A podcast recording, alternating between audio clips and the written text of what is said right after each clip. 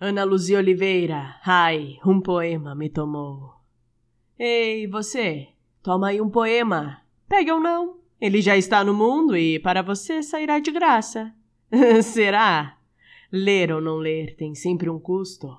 Uma moeda de pensamento que se paga, deixa-se de ganhar ou que se lucra. Nunca se sabe qual caso é, até se ler ou não ler o poema que se recebe e saber ou não saber o que fazer com ele. Ei, você, o que fará com esse poema? Deixará que ele atravesse os ouvidos como um trem passando em um túnel para lugar nenhum? Vai guardá-lo tão bem em algum lugar seguro que vai esquecê-lo lá?